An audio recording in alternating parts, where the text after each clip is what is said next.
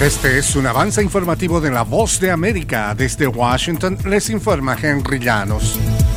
Autoridades en California investigan los motivos de otro tiroteo masivo que dejó siete víctimas. Nos informa Judith Martín. California vuelve a sentir la conmoción provocada por las balas en otro tiroteo masivo. Los hechos ocurrieron en la ciudad costera de Half Moon Bay, a unos 50 kilómetros al sur de San Francisco, y según fuentes policiales, un hombre armado de 67 años de edad e identificado como Chao Chun Li habría abierto fuego contra los trabajadores de dos granjas, separadas por varios kilómetros de distancia, matando a siete personas e hiriendo a otra de gravedad. Judith Martín Rodríguez, Voz de América. La Guardia Costera de Estados Unidos detuvo un bote con 396 inmigrantes haitianos cerca de las Bahamas, uno de los mayores incidentes de tráfico de personas en la región, según informaron autoridades. Los migrantes fueron detenidos cerca de la isla remota de Sal, ubicada entre Florida y Cuba, según dijeron funcionarios de las Bahamas en un comunicado. Indicaron que los inmigrantes serán procesados en la isla bahameña de Inagua y posteriormente repatriados.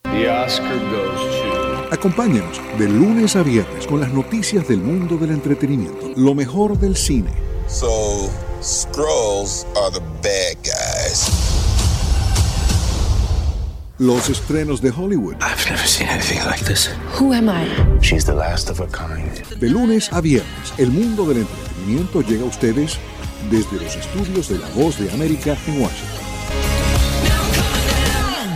Perú inicia una nueva semana en medio de un clima de tensión agravado por nuevas protestas. El sector turístico es uno de los más afectados, nos informa Néstor Aguilera.